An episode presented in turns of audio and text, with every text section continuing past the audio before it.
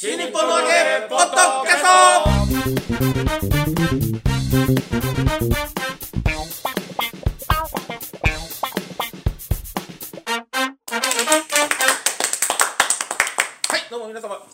日本のポッドキャストの時間がやってまいりました。肩間入りました。霊霊者マルコでございます。広瀬和夫プロデュース、こちらマルコを満喫、もっと新日本の和芸という落語会を不定期で全国で行ったり行わなかったりしております。その宣伝とやっております。このポッドキャストでございますけども、まずは私が霊霊者マルコ、そして、立川藤です。はい。三遊亭満喫ですね。はい。我々のプロデューサーがこちら。広瀬和夫です。はい、よろしくお願いします。入りました。一応報告しないとね。そうそうみんな見えてないから。う、うとかだけ入ったら、何、何が起こったかみたいな。そうだよ。知りたい知りたい。そうそうまあねでしそうこれはだって知っとかないと皆さんこの公然のいじめがあるわけで。すそうですよ。ガーリーとかパン。そう肩にパンチで肩パンですからね。ええたまに飛んでくるんですよ。ええあのむ向きで入れたのが面白い。向きで言うと左の肩ばっかりこん。ないに受けさせるとまたやるぞダメだよ楽しこんな楽しませちゃ収録やると左の肩だけ痛いんだよ。面白いだよ方ね。いやあのですね皆さんにお聞きしたいことがあるんですけど、お、これはちょっとね。プロの空気変わりましたプロの落語家はそれぞれどう考えているのかっていうのをね、はいここのところいろんな人に聞いたりもしてるんですけど、あの落語の著作権問お題、来ましたよ。あれだけもうこの話はもう終わりましたってツイッターで本人が 書いてたにもかかわらず。なんかあったんですか？あったあったあった。いやあのねえっ、と新作落語をまずねまず新作落語っていうのは、うん。あのそその人の作品だから、はいはい。無断でやったりましてやそのそれでお金を取ったりっていうのは根本的にまずいですよね。作者がはっきりしてる場合はね、著作者はその方ですからね。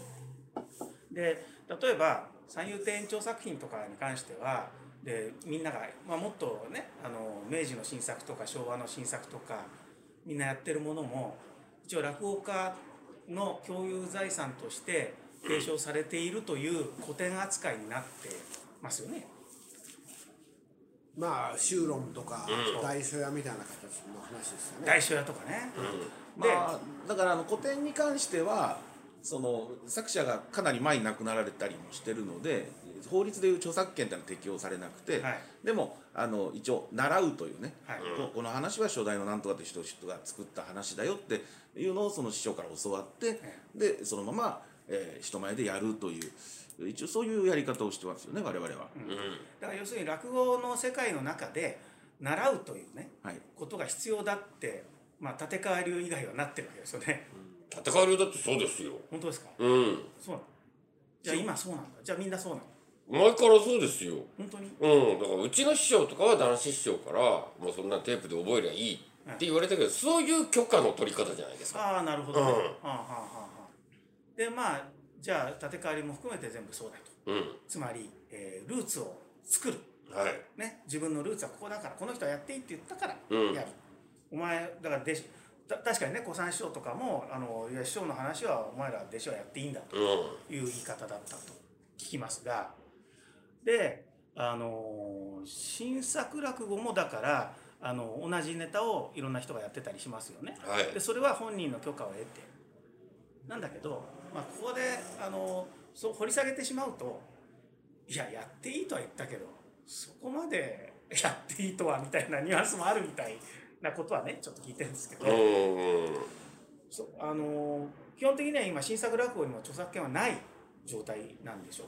まあ法律的なものは今発生してないですよね。うん保護するものがないというかね。だからそれでね僕は新作落語に関してはあのプロの側から一度ねあのつまり素人の若い人たち落研みたいに確信犯ですらない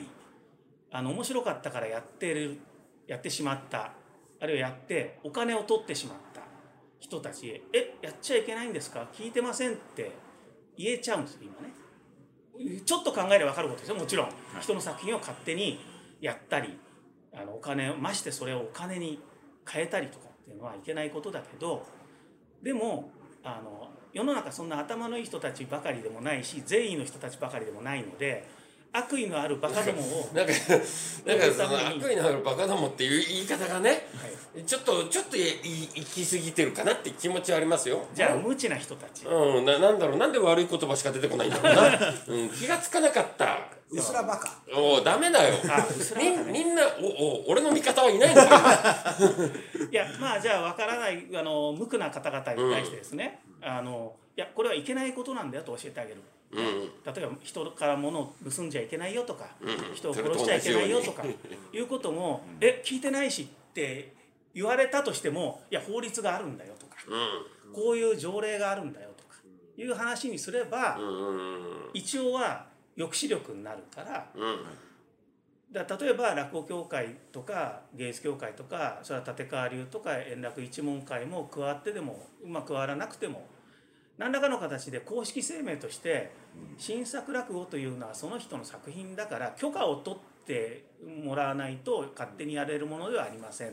ていうようなことをね一度言えばいいんじゃないかなと思ってるんですよね。うん。そういうことってでも可能なんですかね？えーそれは難しいんじゃないですかね。それは全団体的にその声明としてのあの発表は難しいんじゃないですかね。そのなんで難しいの？だってデメリットはないじゃん落語業の世界には。だけど提案をまずうん。うそのヒエラルキーはないにしてもその機構としての、えー発表はまず新作落語についてですよね。まずね古典落語は置いといて古典落語は置いといて今置いとかないと話が複雑になりすぎるから。そのどどこの名前で誰が出すのかっていう提案をするのは機構になってくるわけですよね。うんそれをい一致させるための初動まずまあ、別に初動初動があれば別に動きになるっていうことは考えられると思うんですけど誰が言ったかとかによって誰が動くかが変わってくるわけでしょ？そうですよね。うん。だからその独立しているそれぞれの団体に対してそれぞれを、うん。あの司る上部団体があれば別だけど実質的にはないですよね。だから著作権問題って訴訟とセットじゃないですか。はい。だからまあ声明出したところで勝手にやってる人に警告を出してそれでも従わないなら訴訟しますよ。とかそのそうね音楽の著作権みたいに、えー勝手に BGM で店内で流してると、うん。調査員が行って、うん。えーあなた使ってますよね。これは支払いをしなきゃいけませんよと、うん。うん。それでもダメなら訴訟じゃないですか。そう。だから法律がないんですよね。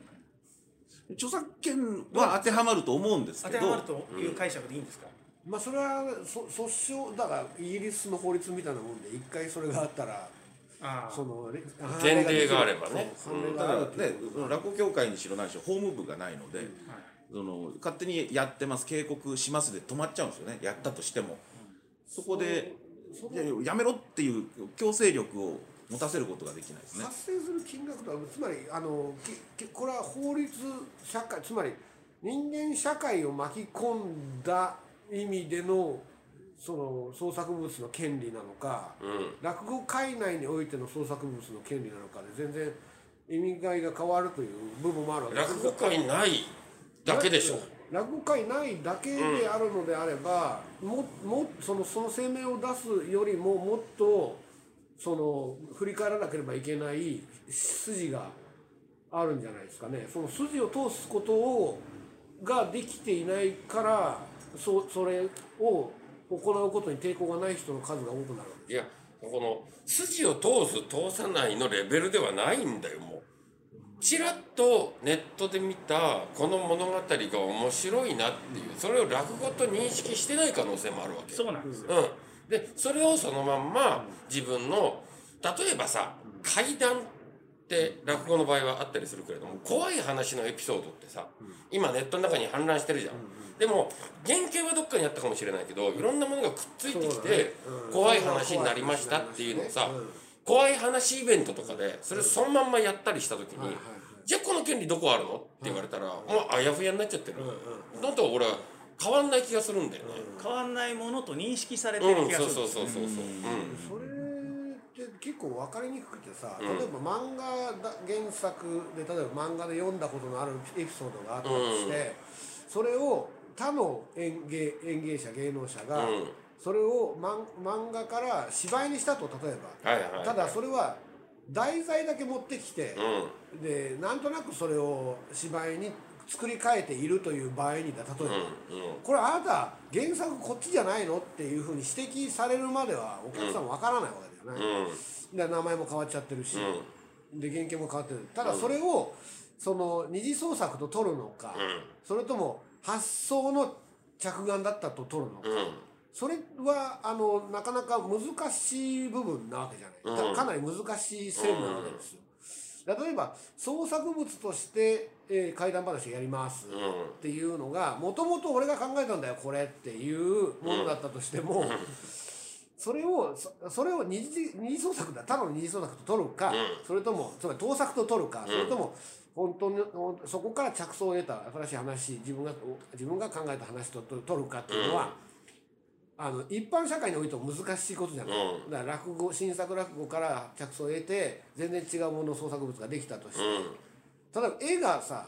いやでも今回の場合はもう完全にそのまま完コピーだからあの今回の場合は言っちゃうと、うん。小白さん勝手に蒸し返してるじゃん。僕は一般論だおかしいよそれ。おかしいでしょ僕そういうふうにしないよ。何今回の場合俺が知らないからさそうだから知らないだろうから、うん。一般論として話してんのにいやいやし知らないからなんか話の筋がこうずれてっちゃったなと思ったから、そう完全にずれたのはあなたのせいよ。階段っていうから。階段じゃないでしょ。うすごく特殊な話ですよ。ものすごく特殊な話ですよ。誰も他の人は発想しえないようないくつかの新作落語があってはい。それを完全に YouTube かなんかで見てうん。はい。あの完コピしてるわけですよ。だからそれは階段とかだったら発想としてあるんだけどだろうけどまあちょっと言わないけどいくつかあるんですけどそれその人たちしか絶対作らない話。一般の人が思いつかないような話をん、だからあたかそこを、うん、だからその思いついたのがどっちかっていうことではないよっていう。そう。そういう、うん。そういう次元ではないんですよ。二次創作かどうかどころじゃないんですよ、うん。それは完全にあのでもその法律的にそのアプローチしようとしたらそれは盗作なのか二次創作なのかってことになるけれどももっとこっち側の作った側の感情の話あ具体的なことじゃないとやっぱわかんねえなそれはな。どういうことだったんだろう？何が？とある落語家さんが新作落語をやってたわけよ。ねその新作落語を多分ネットで見た落語に対する知識はほぼなかったと俺は仮定してる。ね、うん、人がこれ面白いっていうので自分が何かしらのその発表する場があって、それをそのまんまやってお金を取ったという、でそれがネットで流れてきた。まあそれがその後どうなったかっていうことはもうあの沈静化してるんで、その後のあのなんとなく騒ぎになったのはもう、もうこれをきっかけにしてこの問題を考えていきましょうっていう回、です。えーとそれは新作派の落語家にとっては切実な問題で、っていうことはもっと今言ったのはその割と若手な人でも売れっ子、うん。みんな知ってる。その同じやっぱ若手の売れっ子の落語家の作品も同じ人たちにパクられていたそのままやられていた。でそういうケースっていうのは実はあの想定している新作派の人たちもっともっと上の人たちもいてやっぱり最近新作の著作権問題っていうのは結構新作派の中では話されてるっていう話なんですよ。でやっぱりあのそこはやっぱり何とかしないといけないねと言いながらでもどうしたらいいんだろうっていうことになってる。でもその前からあることで、多分このポッドキャストでも何回か話してると思いますけど、地方に行くとその素人落語家さんが、自分のプロフィールに得意ネタ親の顔とか書いてるわけですよ。それ志の輔師匠のやつだし弟子にすら教えてないやつだよっていう、それはネットで。本に書いてあります。小生おはこさんっていう人の本に書いてありますああそえー緑の窓口とうん親の顔とだからなそのラインナップ私がやる落語ラうインナッうんプそれ北海道でやってるらしいんですけど本に書いてあるからね。一般出版されてる本に書いてあるんですよ。親の顔、えーグリ緑の窓口、うん。なんかそうつまり志の輔師匠の創作した、うん。創作した落語うん。を得意話としてやっているということが本に書いてある。志の輔じゃないのにね。でだから 今の牧吉さんが出した例がすごく分かりやすいんですけど、はい。その例にのっとっていくと、はい。それって志の輔師匠が行動を起こさないとの野放しになるものなんですかねえー、とそれはつまりよ要するにそもうそれあのどこまでをそうどういうことを商売としてのカテゴライズにするかということですよね、そのす販売するものとしてね。だからでもせ線引きの仕方っていうのを作らないと多分そのいなこれからどんどん YouTube なりであの CD で出してるものとかももちろんそうなんだけど出していない全然隠し撮りですらあるようなものが YouTube で流れてそれを覚えてっていう人が出てくる可能性が今後多いですよねっていう話。でもその全部は取り締まれないうん。だろうし時代の流れ的に今まではそのなんだろうなコピーですら許しませんだったのが今 YouTube 内で流行ってる歌をカラオケで歌ってそれをアップロードしてそれでお金を得るっていう方法も出てきちゃってるわけですよ。あの音楽の場合はだからジャスラックに登録されてるからっていうんでそれを公にしたら当然お金取られるしそういうシステムがあるじゃないですか。であのうカラオケで歌った人に入ってくる、歌った人に。うん、あの視聴視聴数が多ければ、だからそれはあの配分ありますよ。いやだから、うん。あのお金と取ってもいいけどその代わり払うものは払ってねってことでしょ？だからそれはあの歌った本人が払ってるわけじゃないんです間に入ってる YouTube がこれをじゃあこっちとこっちに分配しますって言ってるだけで歌ってる本人側はそこまでの自覚はないかもしれない。うん、ないかもしれない、うん。ないかもしれないけどお金払うし仕組みはできてる。うん。だから仕組みがあればね。今仕組みがないです、うん。現行やっぱりそのインターネットの世界ともう極論してしいいと思うんですけど、うん。インターネットと芸芸芸能の芸ですよね、うん。芸との相性の悪い部分の最たるもんだと思うんですね、これはね。だね。芸と相性が良くないんですよ。つまり落語家が喋ってるものっていうのは喋ってる内容はもちろんですけど芸をやってるわけですから、うん。そのやってる芸は全部取っ払って話だけをピックアップされてるわけじゃないですか、うん。それは芸と関係ないんですよ本来はね、うん。つまりうまく喋るっていうことについてはその日の出演者の顔並び方とか番組上この位置でこれをやるとかそういうことが全て芸芸として発露されるわけですよ私どもの場合はね、芸はやらないんですよそういうパクるだけの人たちは、要するに皿口で芝浜やるってななそなんかすごい落語会だねこれって素人の方やりますけどそれは芸ではないから別に。ただ発俺表だこの間やっちゃったけど。それは芸としてやるんだったら芝浜最初にやる芝浜っていう意味でやるわけでしょ。でそれはなんでって言ったら兄さんがそれを売りにしてる販売にするっていう裏をと裏あつまりリスクを冒してやってるわけですよそれ自身自体をね。空気がこうなりますよっていうリスクを冒した上で話落語会っていうの落語会を構成すること自体がつまり話し家の本当の仕事は空間演出だと俺は思ってるから、うん。空間を演出するっていうことについて俺たちはお金をもらっているのに話自体にお金をもらっているってことにあのつまりきょきょ究極で言うとそういうふうになっちゃってるのはインターネットの中では。関係ないわけだ本来だったら。芸やってるのと違うと思うんですよ俺はね、うん。う。んそう。そうだ。そう。話話そう。だから話をパクっているっていうことがそすなわち芸を盗んでいるっていうことと同義になってしまっている可能性があることが芸能の質を格段に落とすわけです。ガクンと。そんなん。だってそ違う。これはあの面白いこ話としてやってるかもしれないけど、いやいや話し家として話し家の修行をしてきた人間があのチームワークで行う芸と種類が違うわけですよ。ただ喋ってるだけだから。うん。いや本来はね。それそれ牧師の言うことは分かるけど。あのそうだけどじゃあちょっとはい。これね満喫師匠は古典落語の人だからうん。言えることだと思うんですよ。で僕が実際本質的に聞きたかったのはそこなんだけど、置いといて新作の人たちにとってはあの芸じゃなくて作品うん。なんですよ。やっぱり。そのアイディア自体に価値があるわけそう。演者っていう部分と作者っていう部分がうんありますからね。だから新作派の方だかはら新作落語を新作の人は作ったものを人におあの稽古つけてあげてややってもらうっていうこともややらせるってこともあるしそれはその作った人にとってはでも本当は俺の話だから俺が一番うまいんだって自負があるだろうしそれでいいんだろうけど落語家落語家同士の間では。もちろんもちろん。芸の世界ではまさに満喫師匠が言った芸の世界の中ではそうだけど芸関係なく作者名すら言わないで、俺の作品みたいにやるっていうことを抑止する力は今ないんだよねっていう話ないですはないです。ないですよ。だからねその例えばディズニー映画をね勝手に流してみんなからお金取ったりとかそう。そそれがバレるとそう。そのディズニーのバレるとですよね。あの弁護士なり何なりがやってくるわけじゃないですか、ね。そこでそのアニメーターが訴えるわけじゃないわけですよ、相性が悪いわけですだからそれをあの何か抑止力を作るためにはより上の段階あの上の次元の部分から例えばその文科省だとか、はい。なんかそういうところでなんかしないとダメだってこと。大きな話になってきた。なそうあの本格的にやろうと思ったらつまりこそのあのほ法法にするわけじゃないですか。条文になるわけじゃないですか。で条文と芸は非常に相性が悪いです。そうだから非常に相性が悪いなので僕が言ったのは落語協会だけでもいいんですよ。落語協会だけで独自に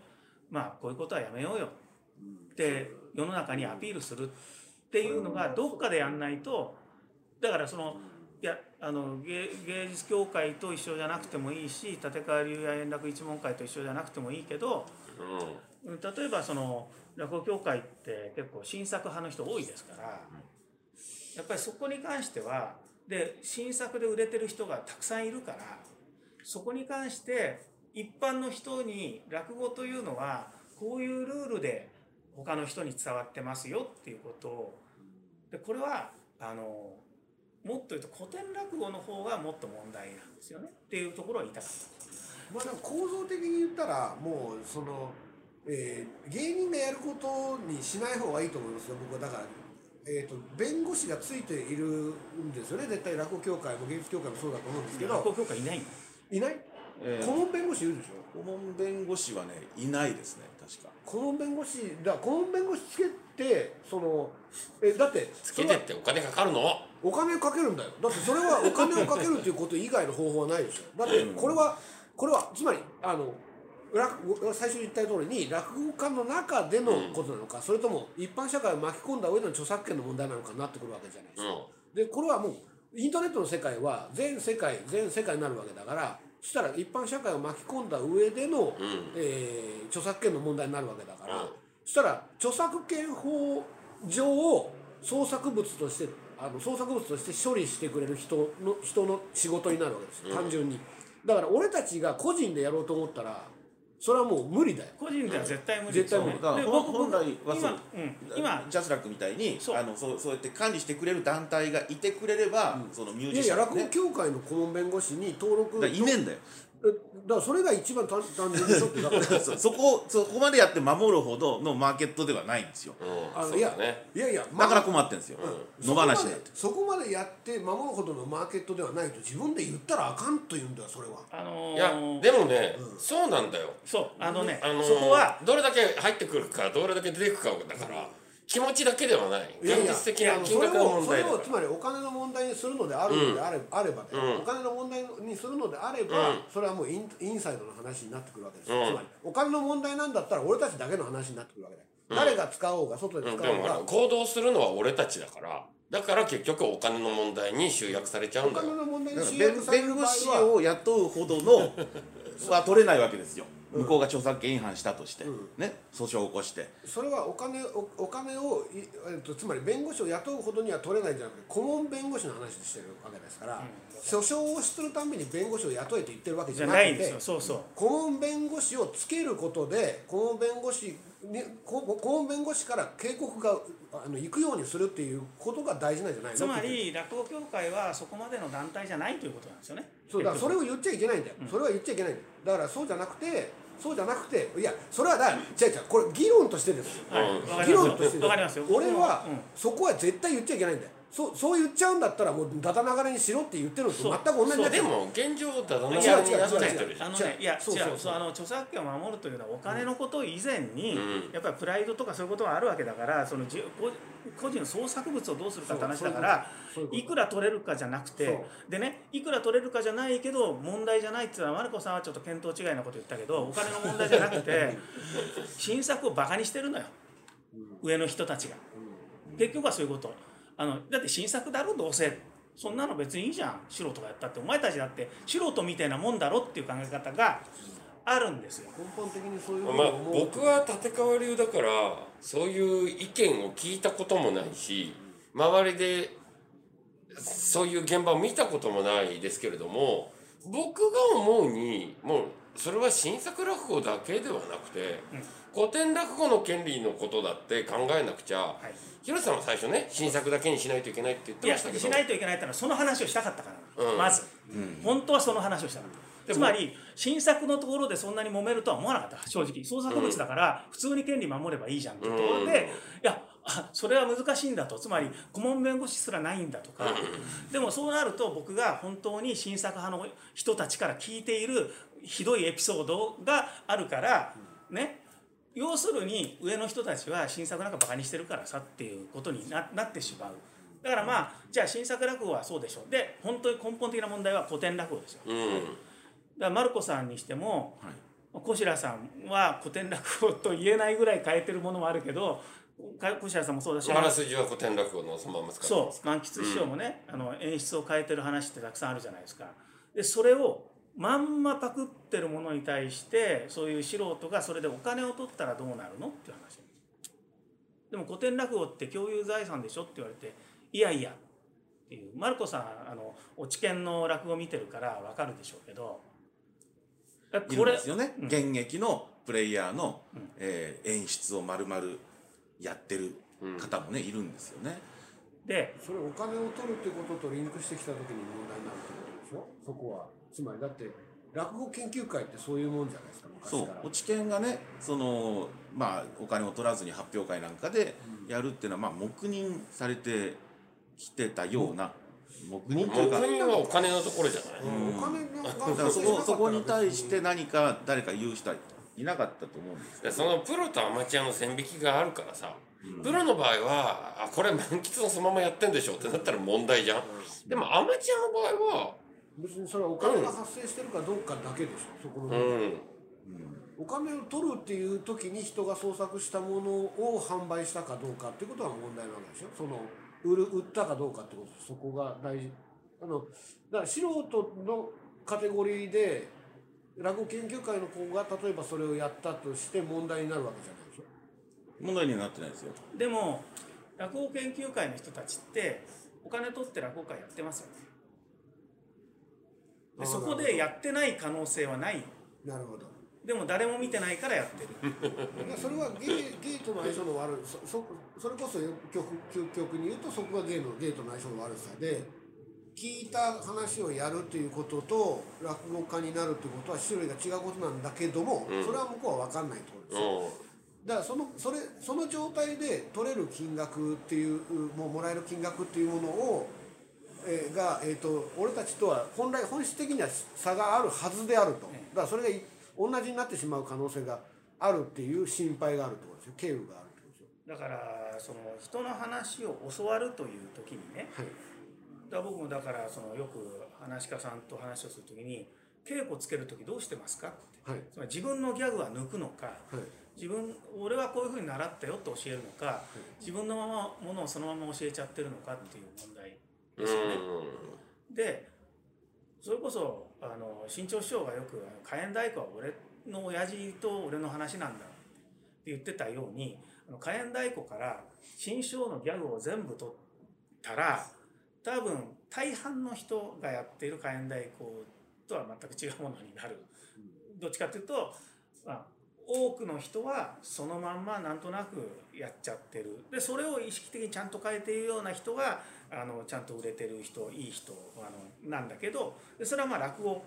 家同士の間だったり落語の世界の中の話だからうんだからその新章の話をやるにしても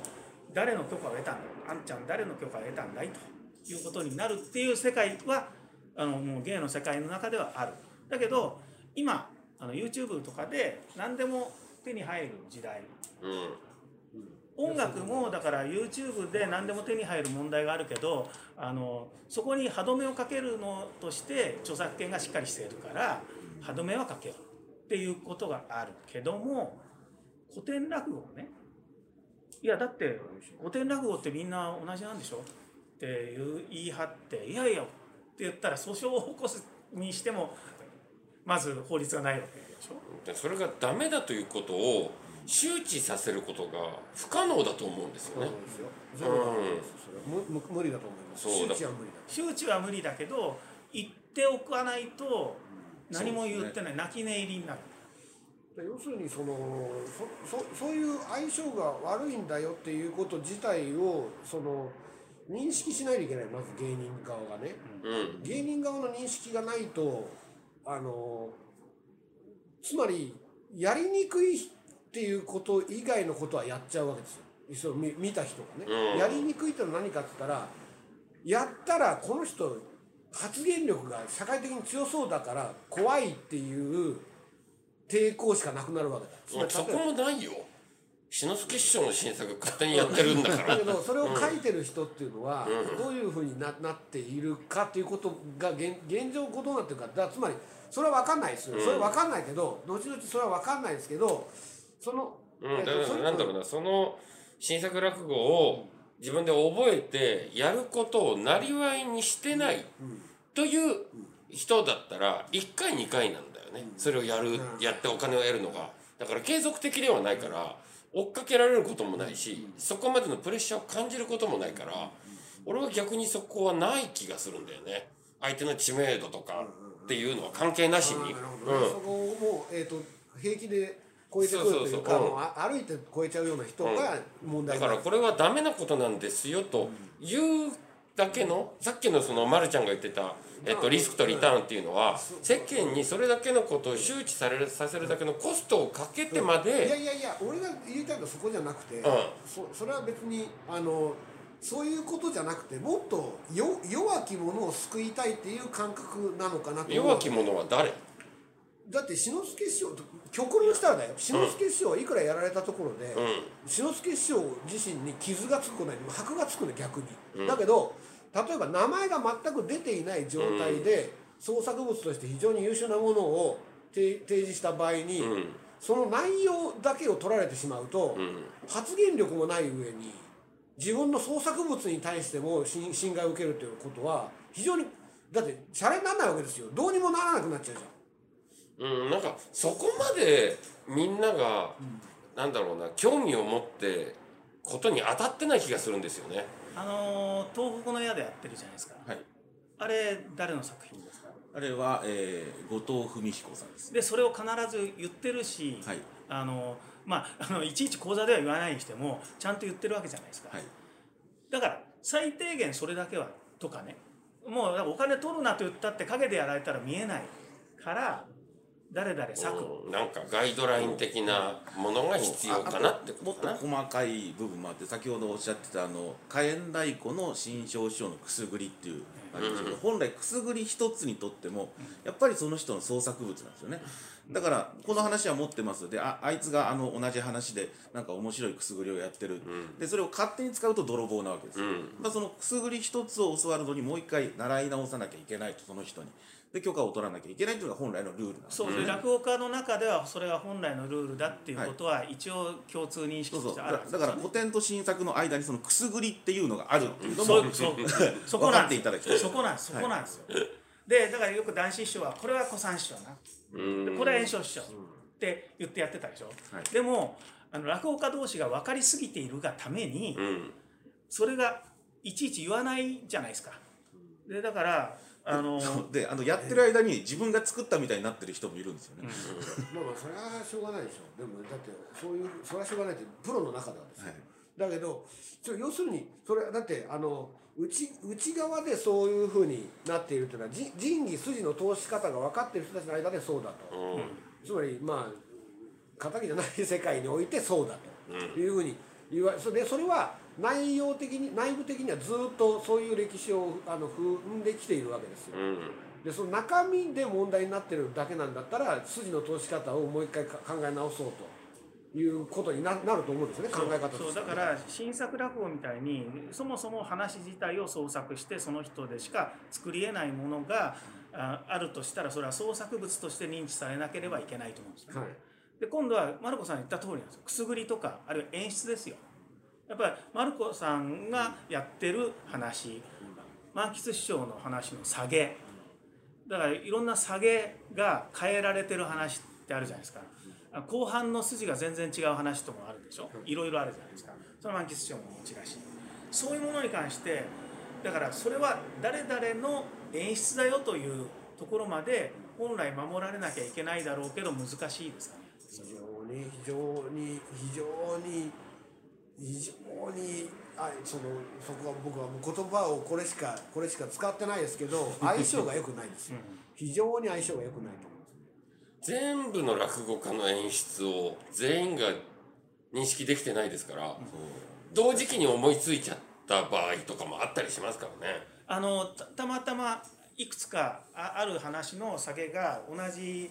全然別の発想で同じになったケースは僕は知ってるんですけど、いくつかでもあのそこへ至るまでが同じだったらまあ分かりますよね、うん。だからそう全部あパクったんだ。パクったって教わったんだなと。教わった教わったからやってるわけですよね、うん。であの問題はやっぱりそのそれをなんて言うんでしょう、まあ、なんだ僕が自分だったらっていうのが一番早いんですけど、うん。やっぱり自分が一生懸命考えたものをねなんか僕当たり前のように人が勝手にやってる。うん。それは金を取らなくても嫌ですよねうん。それはまあそうどうしようもない。なってくるともう個人の個人個人の感想になっちゃいますよね。感。覚的なものですよ、うん。ただあのその落語家は教えてくれって言われてそれで教えてそれをそのまんまやってる姿を見るのはあの快感もあるんですよ。快感もあるっていうかその嬉しさもあるんですよね。喜びももう同時にあると。それはあの本当にやりたくって来たんだなっていうのが、えそこに現れるからそれは喜びでもあるんですけど、まあ、それは創作物っていうのとねちょっとニュアンスが違うでしょうし。まあでもあの分かりますよ。だからそれはだから自分のとこ教わりに来たわけだしあるいは自分が教えた人からまた伝わっていく場合もありますよね。でもそれは筋が通ってるから、はい。問題は筋が通らないということに対してさてプロの人たちはどう見るのかなっていう非常に質問なんですよ。そう非常に、あのこれはあの角の立つ言い方かもしれないですけど例えば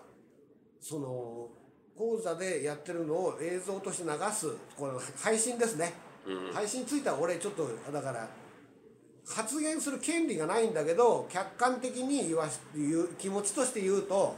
非常にないがしろにしてる行為なわけですよ。要するに。それはなどういうことって言われたら俺ちょっと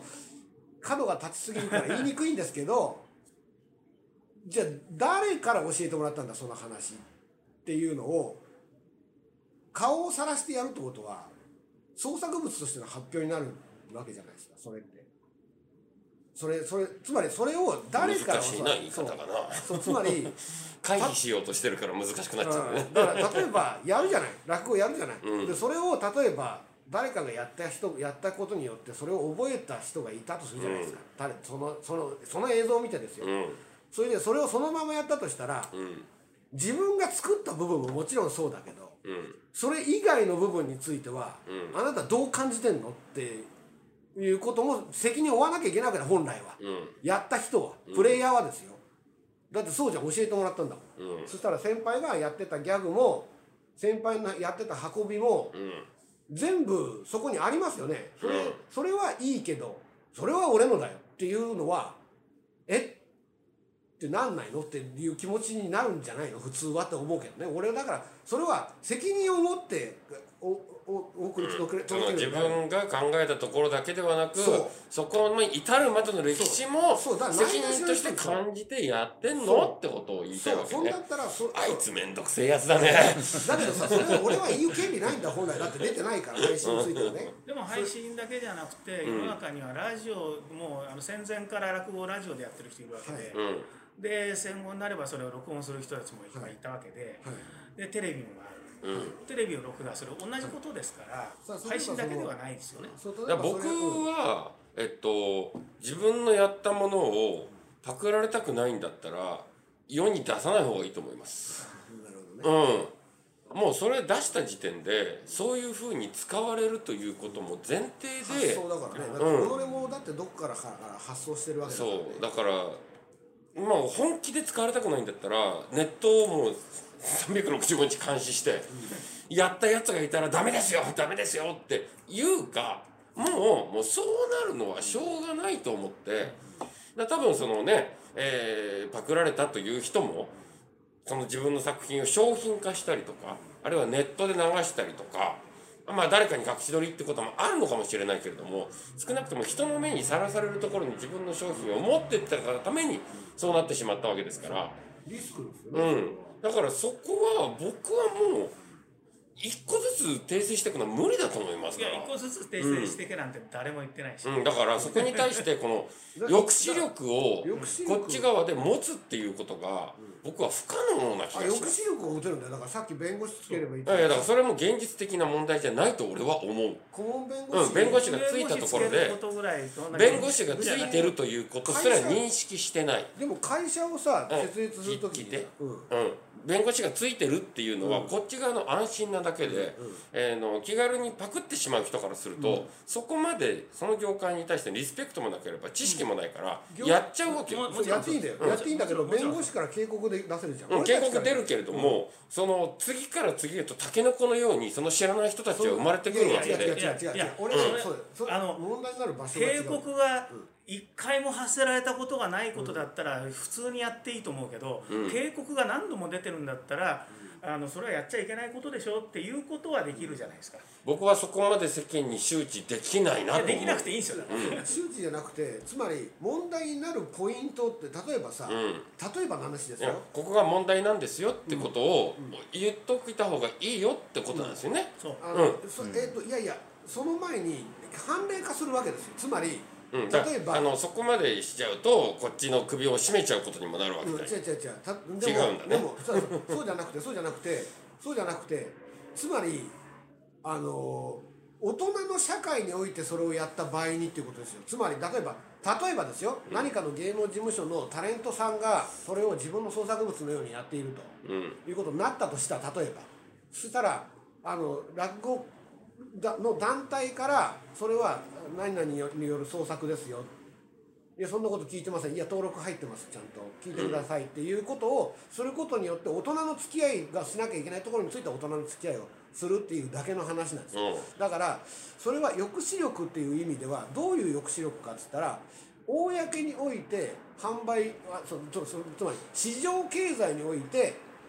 あのお換金することはあの許可がいりますよっていうことの抑止力なわけですよ。つまりそれはし視界に入ってくるものについてっていうことになるわけ。つまりどこから線引きするかってのは別ですよまた、うん。また別なんだけどそれは俺たちはある程度もうあの金額で切るしかないと思うんですけどだけどそれそれをやるっていうことと自分たちがな何か自分たちの行動を制限するってこととは関係ないわけですよ。だって俺たちじゃなくて、そういうこ弁護士がやってくれるわけそうだから牧さんが言った中で非常に重要なポイントはえー登録されてますよなんですよ。ね、だから知らなかった。え知らなくても登録されてるんでやめてくださいこれねあのジャスラックに登録されている楽曲をじゃあ誰でも勝手に全部あの CD 化してお金さえ払えば CD 化できるのかって言ったら建前はそうなんだけどそうじゃないんですよね。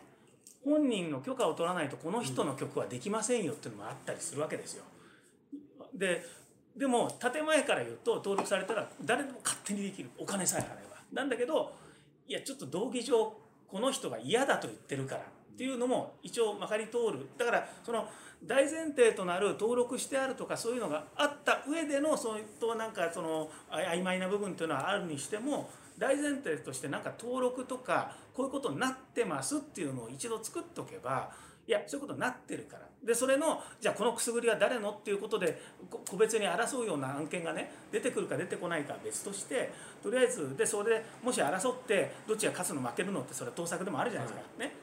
明らかに盗作なのに認定されない場合ってあるしそういうのはあるだろうけどでも基本的に盗作しちゃいけませんよってガイドラインがあるからだからそこで争うことができるんで今何にもないから争うことすらできないからなんかそれはかんあの簡単にできるような方法ないのかなと思ってで例えば個人ではそれは難しいだろうからなんか教会でとか思ったんだけど、まあ、それも難しいのであれば大変ですなということで そうですね。だから、この本当にでもこれと相性良くないんだ。これと本当にこれと。インターネットの世界と、でねあのこんあの最最終的にはいや素人は勝手にやったって俺たち芸人はプロなんだから俺の芸にかなうわけがないというところであの打ち勝っていくしかきっとないんだと思うんですよねもしそのまんま勝手にやらせるのを黙認してたら。うんまあ、話自体単独で取ればそういう意味になるなるってことですけどね。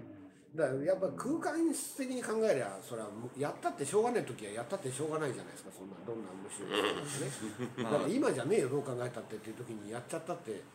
しょうがねえことはしょうがねえんだからそれはゲイとはリリンクしない本来は話をするってこととゲイとはリンクしにくいわけですまあもちろん個人でやるゲイももちろん個人としてゲイはやってんだけどうんとそれはあくまでもそのあの一環としてやっているっていうことですから。いやだからねその素人さんがねその誰かのあ好きな落語をやってみたいっていう気持ちは分かりますよね。でえーそこに対して何のガイドラインもないという現状もあります。で、えー、くすぐり一つにせよその人が現役で作ったという、まあ、自負もありますよ。えーだからそのなんかガイドラインというかその何か発表するときは出典を明記しましょうねみたいな、うん何か一つ発信するっていうのは大事かもしれないそですね。う。だからそれをね誰がやるかってことでみんなではできませんよって満吉さんが言ったわけですよね、はい。最初にでみんなでできないんだったら上部団体がいなきゃいけないかな、はい。でもそれは大事だから難しいかなだったらやっぱりその抑止力には全然ならなくてもいいからだから例えばその都知事がねこうしてくださいっていう3つの密を避けてくださいとかあれって別に抑止力はそんなないわけですよね。はい。だけどでなんとかアラートとかやってはいでこれこうしてくださいとかでマスクしてください。ででマスクしないで飛行機に乗ろうと思ってでそれをそのその人を追い出すとか、うん。そういうのも結局本人はだって法律で決まってんのかよみたいなことになるだろうけど、罰則ねえだろうよね。うん。でもでもでもみんなマスクしてるじゃんっていうのがある。わけですよ。うん。ね、やっぱねそうそう。なんか偉い人が偉い人というか公式なものがマスクしなさい。えーソーシャルディスタンス保ちなさいって言ってくれるからそうしなきゃってなんですよ。で緊急事態宣言の前ってもうこの落語会中止していいかどうかわからないしマスクも売ってないしお俺たちどうすればいいんだっていうえその時はあのもう右往左往してたわけですね。でね、あのまさに落語界のことなんて多分国は知ったこっちゃないんだと思うんですよ。だから、えーあのどうしていいとか言わないと思うんですよね。あの直訴したところでどうにもならないかもしれないからこそ狭い世界なんだからその狭い世界の中での暗黙のルールっていうかまあ本当これらのルールは我々はこうしてるんですよってことを公に発表したという事実だけを残して何年何月こういうのがありましたへえって。で我々だって知らないうちにいろんな法律ができててねうん。条例もできてて「わいけないの？え知らなかった」っていうことあるじゃないですか。自転車でどこを走っていいのかとかだって知らないけど。お酒飲んで自転車乗っちゃダメっていうのね。いつからだったんだみたいなあるでしょ？そういうの。でも決まってるんですよっておさんも自転車でこう入ってきたりするね。あれいけないんじゃない？の歩道はダメなんですけどいけないいけないんですよ。いけないのに普通にやってるじゃないですか。え聞いてないし二重駐車いけない。えみんなやってるじゃないのっていう話でしょ？だからでもでもいけないんだって。いけないことはいけないんだって。でじゃあどこに法的根拠があるんだみたいにマスク論争みたいにね餃子屋にマスクしてはいしなくて入っていいのかとかそういうのをちょちょっと厄介ななりそうです俺は黙っとこ ね、そういうような話にあのならないとしても、ね、だからいやでもこうお願いしてるんですよと。お願いすることはできるじゃないですか。ううんこんなしないでくださいね。お願いしますよ。と我々狭い世界なんだしっていうこういうことをやってるんですよ。落語ってものをみんな知らないっていう前提にね立つとえみんな同じだって寄せに行ってね違う人が同じ話やってるじゃないですか。っていうことになるわけですよ。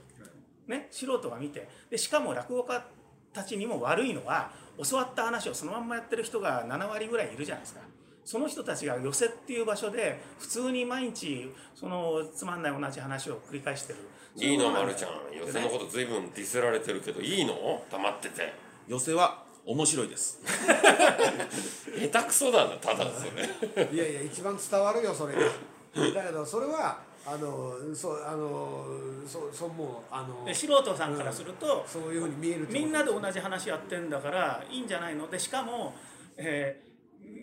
落語をちょっと知った時に例えば落研みたいのがあるのも分かったりすると落研の人たちってだってプロじゃないのにやってるじゃないってことにもなるじゃないですか。でそれは落研には顧問もいるだろうしっていうところからいちいち説明しなきゃいけないのは大変だけどでもいや勝手にやっちゃいけないんですよってことだけ言っておけばその勝手にって何なんだっていうところまで踏み込む、え必要はなくて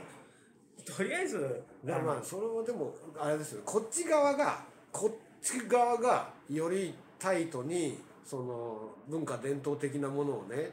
その今これと相性悪い悪い部分ですけど文化伝統的なものを守っているっていう姿勢自体がその、えー、と印象を強くしていくわけじゃないですか。えつまり地続きになっちゃいけないわけですよ。だってあの人やってるよあの人この人だって隣に見てる人もあっち側の人だよってなったらそうなっちゃうわけですよ。ええ。つまりいいじゃんだってこの人もやってるしってなっちゃうからそれ地続きにししないようにしないといけない僕らは。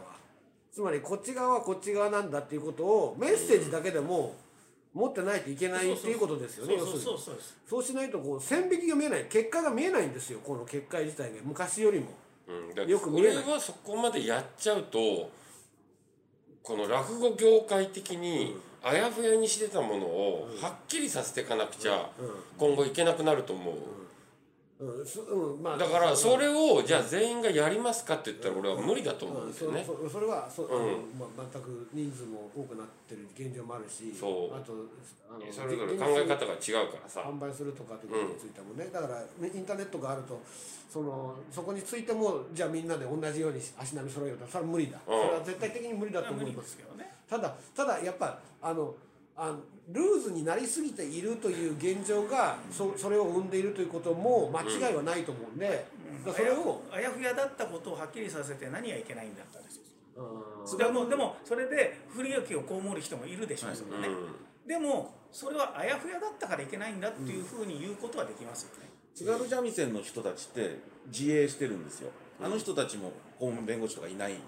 すけど、あの日々新しい三味線のフレーズが生まれるわけですね、うでそれをね世に出しちゃったらすぐパクられちゃうんですって、うん。みんなやっちゃう。でしょうね、うん。だから新しいフレーズは全国大会かそれかもう日付がはっきりした CD で出すんですうん。でもうこれは俺のフレーズだよっていうのをバーンと出してから、えーそれからやるみたいですよ。うん。そそれを自衛にしてるみたいです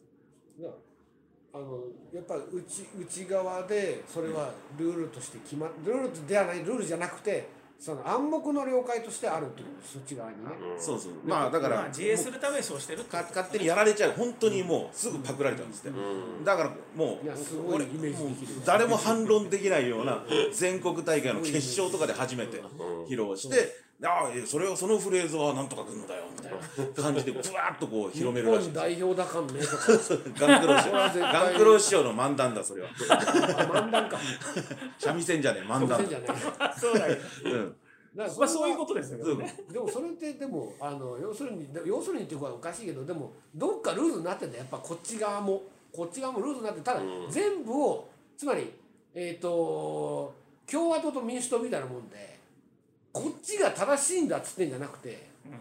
民主党が正しいんだという人の意見だけが強くなりすぎると共和党が主張してた中にある正しさみたいなものを全部否定するわけだつまりポピュリズムになっちゃうわけですよ。線引きが上と下になっちゃうわけじゃない。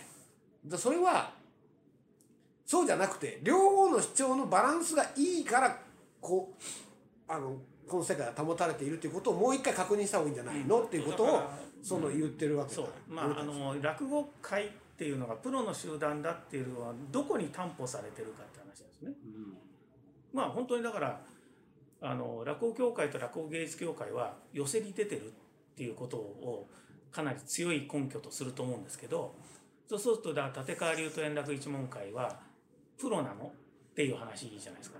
これは段之助師匠が、まあ、著書でおっしゃってたことで あのすごくここ変なところするのが段之助師匠っつったのいやいやすごく納得したことなんですけど、プロの落語家に入門して前座修行を終えたものがプロの落語家だって書いてで、うんそうすると段之助師匠は男子師匠に入門してるから、ある、はい、男子師匠はもともと落語協会で真打ちになってるから、はい。自分はプロだって段之助師匠は言えると思うんですね。はい。で前座修行っていうのも寄せでしてるわけですよね。はい。問題はだから小白さんの弟子。うん。これをあんなのプロじゃねえよっていう内々の論理だってないわけじゃないでしょ。まあ寄席に出てない芸人は認めない派の人もいますよ。だからねそういうのがいるからことは面倒になるわけで、ね、プロっていうのは寄せとかじゃなくてあのもうあのこれはあの落語の世界の人間だというふうに相互に認知するものぐらいの非常にあやふやなものだこれは最後にね晩年に家元が落語とはあの寄せという空間の中で江戸の風が吹く中で演じられる一人芸って言ったのが、そうとしか言いようがないからですね。落語の定義って難しいけどでその寄せという空間と言いながらうちの弟子は俺が江戸の風を教えてるからいいんだっていうことにしたわけですよね。でそれでいいんだとしてるのが立川流だとして存在しているし円楽一門会も存在しているその存在していることを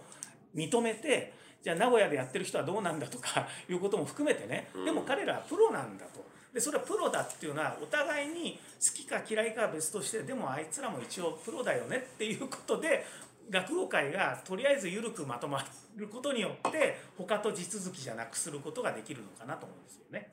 あの昔からその随分昔から談笑さんがよく言ってたのはだからジャニーズの連中が落語やるようになったら我々消し飛んじゃいますよみたいなことを言ってたのね。でもそういうもんじゃないだろうっていう反論がね当然あるわけですよ。いや素人がやった落語でねいくら5万人がキャーキャー言おうとそんなもん落語じゃねえとかそんなん大したことじゃないと俺たちは俺たちがやってくんだってことあるだろうけどでもなんかそこでああれは本当の落語じゃないからっていうことを言う言うということをしないとああの誰々さんがやってた、ね、ある俳優がやってて新潮師匠のまんまの落語俳優がやってたとしてそれはありなのかなしなのかっていうことに対してあのあれはあくまで余芸だからプロではないしだからやってたとしても誰々が認めたからみたいなことをあの言わないとどっかで言わないとダメな思う今日この頃は。ですまあそうですね。もうでもたまあ、対列組むことができるかっていうことだと思うんですけどね僕はね。だからあの太陽は1個しかないからそれは寄せっていう太陽でだから育て方はだって寄せの形でしかないわけですからそこから生えてくる。大変な問題だよこれは、だからそれはあのいろいろありますから簡単にはね片付かないよね。業界をまとめることが大切そうだから地続きにしないためには本格的にやろうとしたら落語家同士があいつはプロなのかプロじゃないのか議論になっちゃうからそこまで踏み込むんじゃなくてもっと言えることがあるのはこのこの人がやってるものを勝手にやっちゃいけないんですよ。プロは落語一つ古典落語をね文でもっとやるそにしても。この部分に関してはもう落語ではなく教育なんじゃないかと思うんですよね。いやもちろんそうですよ。でもでもそれは教育できてない人の話をしてもしょうがない。えーだからそれはあの人のものを勝手にやってはいけませんよっていうのがあの以前よりも世の中の空気的に希薄になってるんそうそうですよ。なってるからこそ何か言っとかないとそのままなし崩しになっちゃう。そうそうそうその通りなんですよ。その通り。その通りだからここらで何か言わないと手遅れになる可能性がある。ああ手遅れなのかひょっとしたらそれが時代として正しいのかは僕は分かんないですね正直。それもね、うん。その後に生まれてくるものがあるのかもしれないと感じるか、もしくは破壊だと思うのかどっちかってことでしょ。だからまあでももともとだってあの寄せが太陽なんだって俺寄せが太陽で寄せは寄せの光が当たってるところに群生する植物みたいなもんなんだ俺たちは、うん。その光が当たってないところにあの育ってるものっつうのはそれなりのものしかないわけですよ。花を咲か大輪の花を咲かせようと思ったらやっぱ太陽の光から離れる離れすぎることはできないわけですよ。どうやったってね。だからそれはあのそそこのカテゴリーから外れているものについての、えー議論をしようと思ったらもう教育になっちゃうと思いますよそれは。だってもうだってあのプロになるためにその落語家になるっていう意識から変わってるわけ変わっていくっていう可能性があるわけでしょそれは。それはもうしょうがないですよしょうがないっていうか世の中の流れもっと大きなくくりで議論しないといけなくなっちゃうっていうことはあると思いますけどね。やっぱたそうそうだねもうそれは太陽太陽から離れてたらそれは植物としては死んでしまうんだよそれは。やっぱりそれしかないそれしかないってことじゃないんだけどそれが根本だと思う。寄せが今4件、まあ、国立入れると5件ありますけど永久にあるとは限らない。それもそそれが怖い。本当に怖いです。本当に怖いですよ。だからこそ今のうちにプロの落語家の定義を作っといた方がいいと思うんですよね。いやプロの落語家の定義はうとりあえず寄席でしょバーンで作ってもらうそうですね。まあそれは定義って言葉にするとさ条文になっちゃうじゃないですか。そうそうそうそう。そうだからなんとなくあのこういうものっていうのを今寄せに出てるからに頼っちゃうとだって今の状況から考えてねちょっと4件が4件のままなのかどうかは。まあ、人が集まった時さ落語家が集まった時に対列を組めるかどうかっていうことが俺たちは議論議論としては本来そこなんですよ。あとだから寄せとやるにしたついてどういうけあの手続きが必要なのか分かんないですけど全く何の業界と縁のない人がなんとか寄せっていうのをバーンと作ってで寄せの石庭であると。でそこに素人集めて落語やってると。でそれはでも寄せでやってるからプロなんだっていうことを言い張ったらどうするか。ですよね。まあれそう歴史っていうことになりますからね。だから東宝がありましたからね東宝そこの、ね。そうん、そこの部分については非常にあの経済とつまりそれだけの経済効果があるかどうかっていう部分とそうだだ